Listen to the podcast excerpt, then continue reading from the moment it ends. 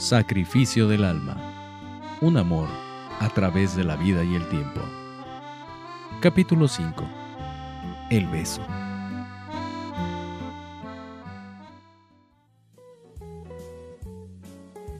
Ese sábado por la mañana, Alberto abría cajas y baúles buscando algo cuando escuchó que Martín abría la puerta y saludaba a alguien. Él seguía revolviendo cosas sin darle importancia a alguien que entrara a su cuarto. Era su amigo Alejandro, que apenas miró con el rabillo del ojo. Che, qué desorden. ¿Qué estás buscando? Esto. Al fin lo encontré. ¿Qué es eso? ¿Qué hay en ese bulto? Mi tesoro más valioso. Lo voy a vender, pero primero hay que restaurarlo. ¿De qué hablas? ¿Qué es eso? ¿Recordás cuando fuimos al Cairo y las pirámides de Egipto?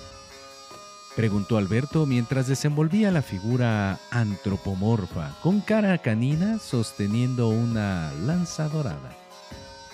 Claro que sí, pero estás loco si pensás venderla. Tiene un valor diferente al dinero o vas a arrepentir toda la vida. Lo sé, pero no he recibido ni un centavo desde hace meses y estoy lleno de deudas que ya no pueden esperar. De cualquier forma, la tengo que restaurar y preservarla. Si no lo hago, podría convertirse en polvo en un instante. Se la voy a llevar a un maestro de la universidad que trabaja en un taller de restauración del Museo de Louvre. Haces tonto. Si él la lleva al museo, nunca la volveré a ver. Por la van a decomisar inmediatamente. Me dijo que la arreglará en la universidad o en su casa y que no habría nada que temer. Es una persona muy seria y apasionada del arte antiguo. No creo que me engañe. Tené cuidado, yo no confiaría en nadie. Lo sé, pero ahora estoy muy presionado y preocupado por mi viejo. Tengo que hacer algo para obtener plata. Está bien. Ahora apúrate, en una hora tenemos que estar en el campo de fútbol. En el camino te cuento lo que hice anoche. Es importante.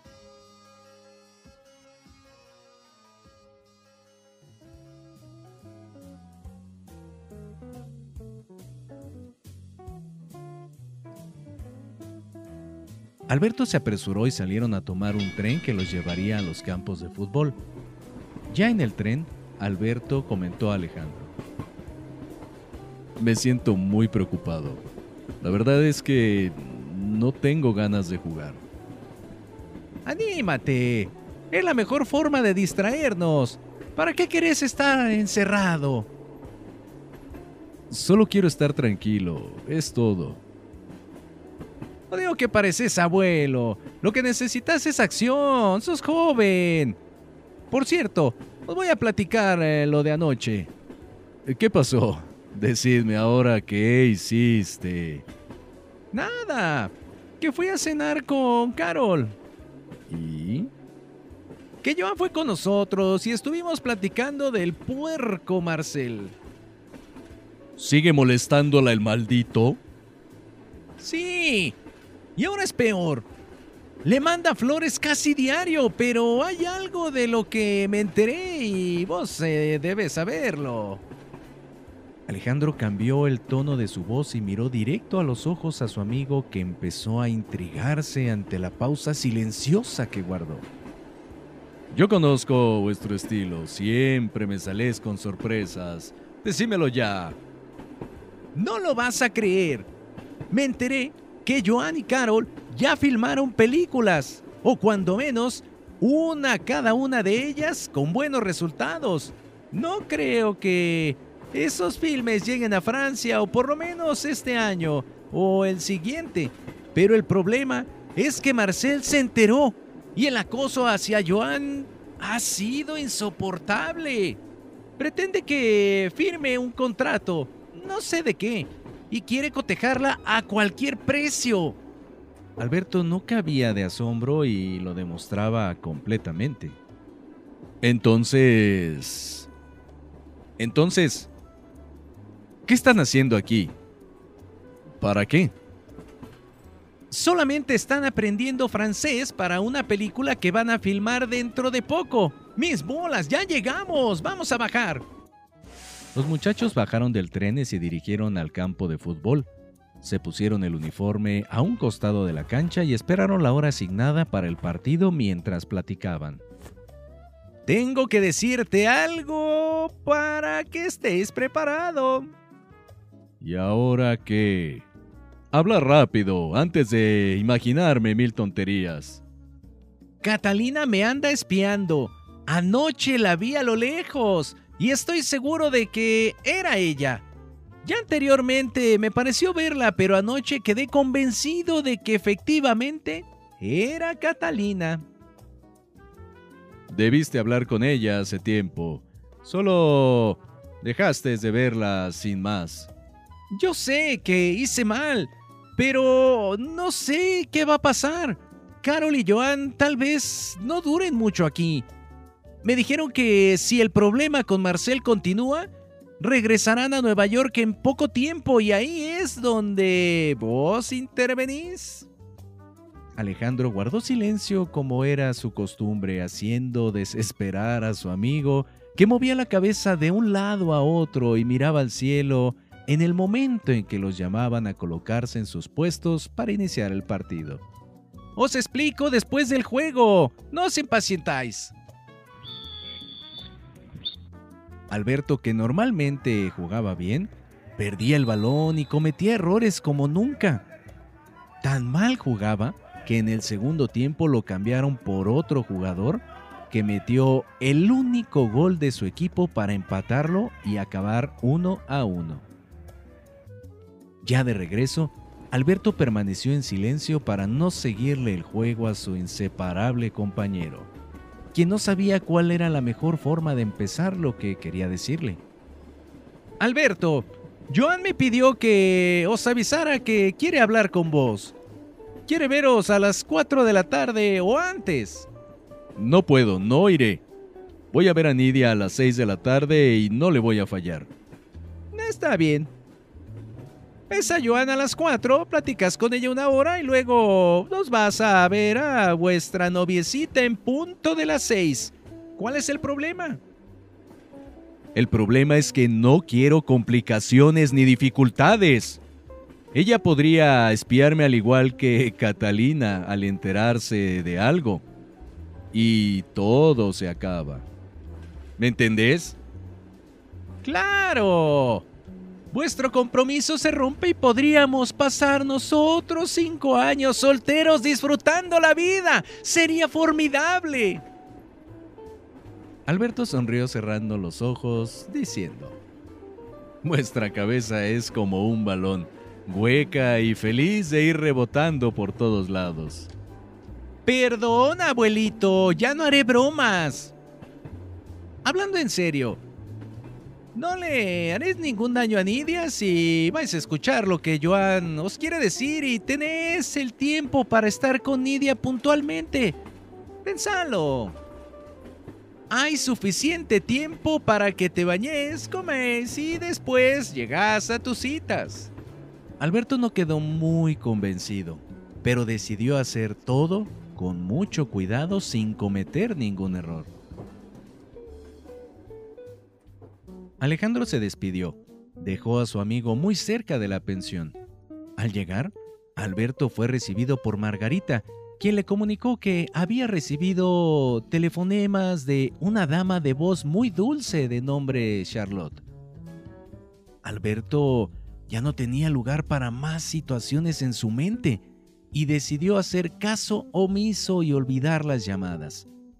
Pero su modo de ser era siempre de un caballero y pensó hablarle al día siguiente.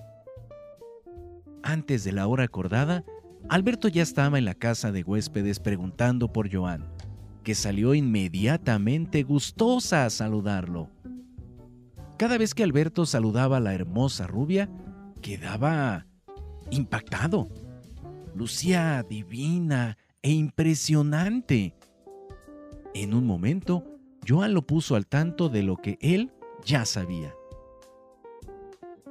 Perdóname por no haberte dicho que ya había trabajado en una película. En este medio, la fama llega como una maldición. Después, ya es imposible vivir normalmente.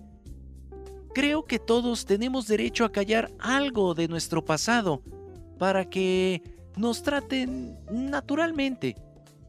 Aunque mm, fue en vano. Marcel está convirtiendo mi estancia en París en una pesadilla. Por...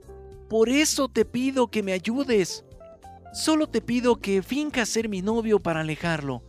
No es mucho lo que tengas que hacer. Además, tienes talento para actuar. Por favor, cariño. Joan, tú sabes que estoy comprometido y no quiero defraudar a Nidia. Lo sé, y no quiero causarte ningún problema. Solo actuarás frente a Bachelot. ¿Sabes algo? Me gustaría golpearlo, pero me enteré que es un tipo que está metido con grupos políticos oscuros. No le tengo miedo, sino que no debo de meterme en líos porque pueden deportarme. Pero también entiendo que por su culpa tendrías que regresar a tu país. Joan solo agachó la cabeza asintiendo tristemente. Alberto continuó. Está bien. ¿Cuándo montamos la escena? Hoy. En unos minutos estará aquí para que salgamos a pasear. Yo ya le dije que no podía porque saldría con mi novio, que eres tú. Vamos a la puerta para que nos vea. Solo le diré que voy a salir contigo.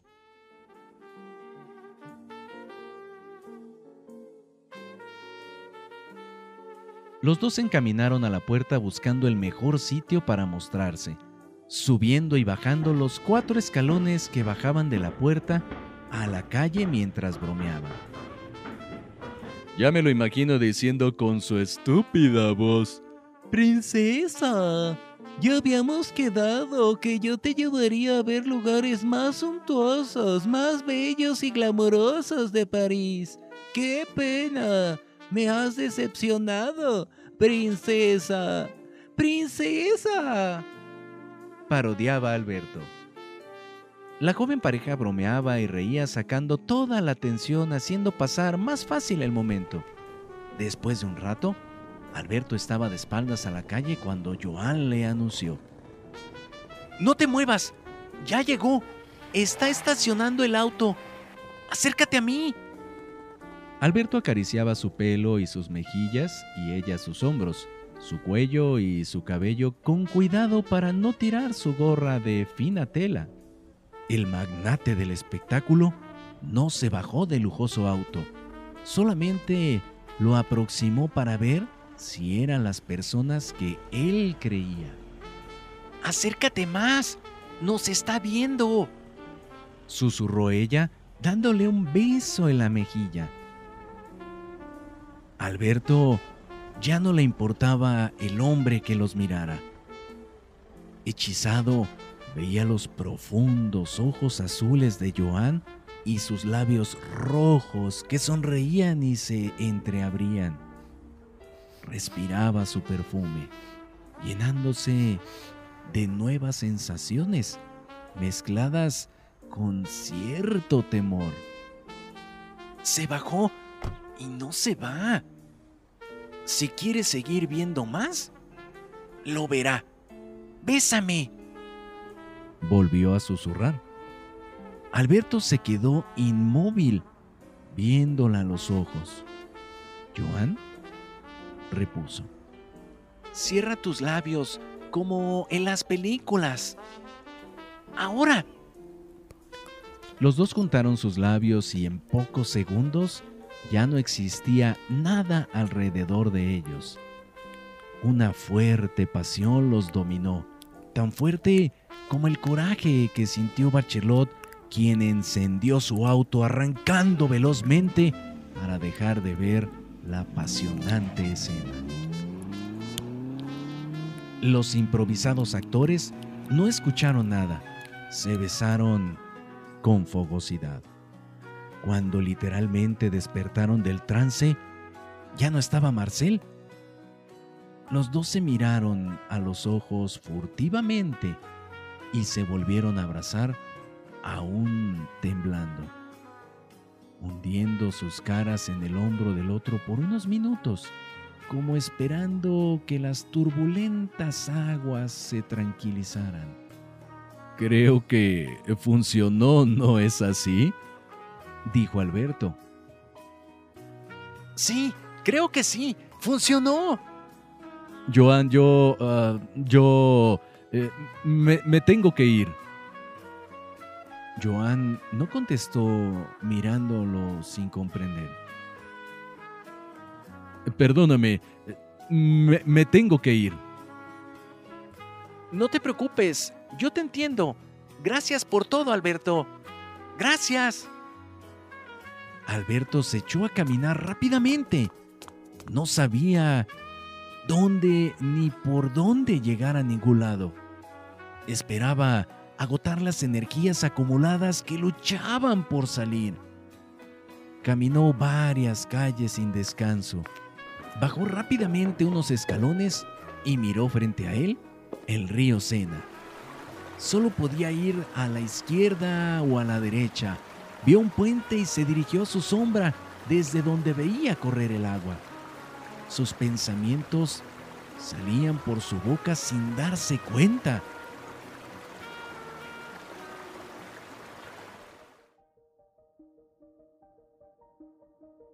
Fue una actuación, nadie lo sabrá, nadie me vio más que él. Alejandro estaría feliz de haber hecho esto. Yo no. Oh, manché el amor de mi vida. No, no, lo hice. Solo actué. En poco tiempo lo olvidaré, pero todavía siento su aroma. Siento la humedad y sus labios. ¡Oh, santo cielo! ¡Perdóname!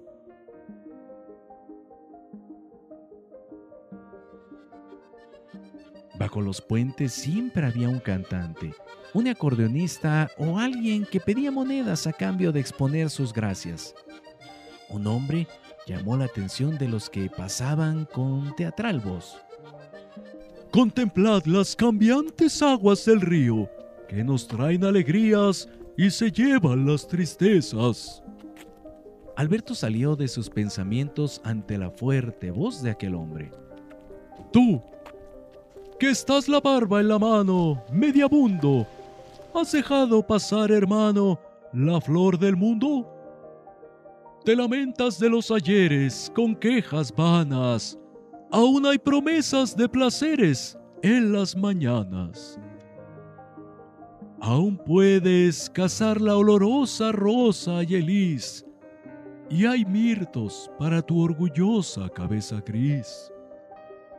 El declamador se dirigía a varias personas, haciendo que pararan su andar para escucharlo por un momento, y no lo hacía mal, pues en un suspiro ya tenía abundante público.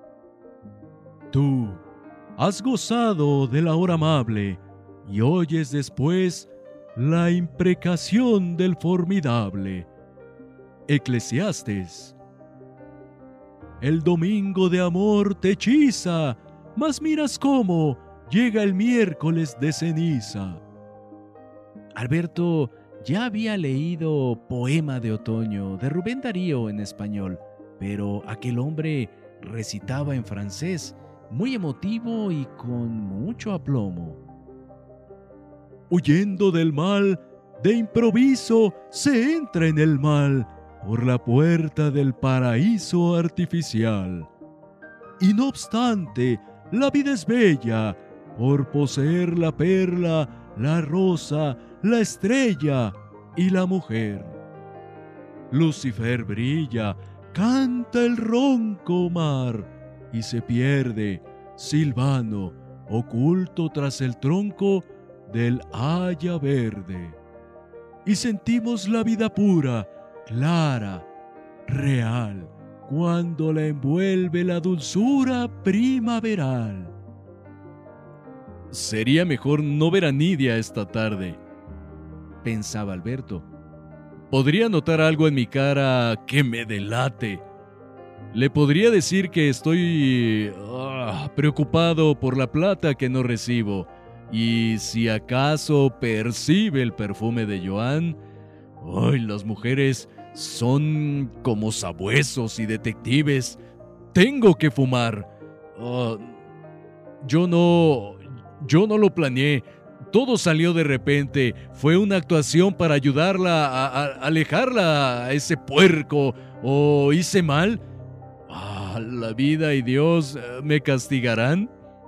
Quisiera arrojarme al agua. ¡Qué estúpida inquietud la que siento! La vemos bien de nuestra veste, la amarga prosa. Soñemos en una celeste, mística rosa. Cojamos la flor del instante, la melodía de la mágica alondra, cante la miel del día. Amor a su fiesta convida y nos corona. Todos tenemos la vida vuestra Verona. No soy como Alejandro. Amo con todas mis fuerzas a Nidia. No quiero deshonrar nuestro amor. Después de lo que viví, oh, creo que no merecía su amor. Pero por algo Dios me lo mandó. A Joan la debí haber conocido en otra época. ¿Por qué ahora? ¿Acaso será una prueba? La voz del declamador resonaba en las paredes bajo el puente, distrayendo los pensamientos de Alberto. Mas coged la flor del instante cuando en oriente nace el alba para el fragante adolescente. Oh niño, que eneros juegas, niños lozanos, danzad como las ninfas griegas y los silvanos. Si yo tomara de otra forma y me riera de la vida, la vida se de mí. Más allá de mi desgracia, soy hombre de una sola mujer. Nací para amarla. La encontraré y no la perderé jamás. Cómo quisiera platicar con Clarice. Tengo que verla. Adolescencia, amor te dora con su virtud goza del beso de la aurora, oh juventud. Desventurado el que ha cogido tarde la flor, y ay de aquel que nunca ha sabido lo que es el amor. Todos somos diferentes, pensamos, sentimos y actuamos distinto. O tal vez de viejos pensaremos de otra forma como este veterano que declama. Ya no quiero oírlo aunque me gusta. Será en otro momento cuando lea esos poemas en un libro. Yo he visto en tierra tropical la sangre arder, como en un cádiz de cristal es la mujer. Y en todas partes la que ama y se consume como una flor hecha de llama y de perfume abrazaos a esa llama y respirad ese perfume que embalsama la humanidad. Gozad de la carne, ese bien que hoy nos hechiza y después se tornará en polvo y ceniza. Gozad del sol, de la pagana luz de sus fuegos. Gozad del sol, porque mañana estaréis ciego gozad de la dulce armonía que Apolo invoca, gozad del canto, porque un día no tendréis ni boca. Gozad de la tierra que en un bien cierto encierra, gozad porque no estáis aún bajo la tierra. Ya es tarde, me voy, quiero verla. Caminando me desharé de mis prejuicios. Ah, todo, todo estará bien. Ya escuché suficiente a este hombre. Declama bien, es un poema para viejos que ya he leído. El último, el último verso dice: En nosotros la vida vierte fuerza y calor. Vamos al reino de la muerte por el camino del amor.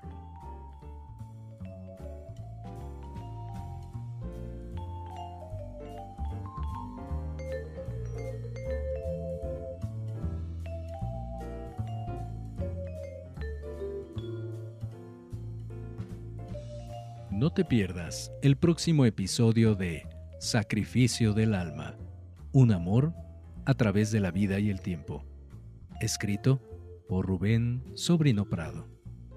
Esta obra está registrada y protegida por derechos de autor número 03 212 1025 1335 0700 01. Si deseas adquirir el libro de manera física, puedes hacerlo en las librerías El Sótano o bien en la librería Pessoa de Querétaro. Asimismo, al correo O bien, contacta directamente al autor vía Facebook, Rubén Sobrino Prado.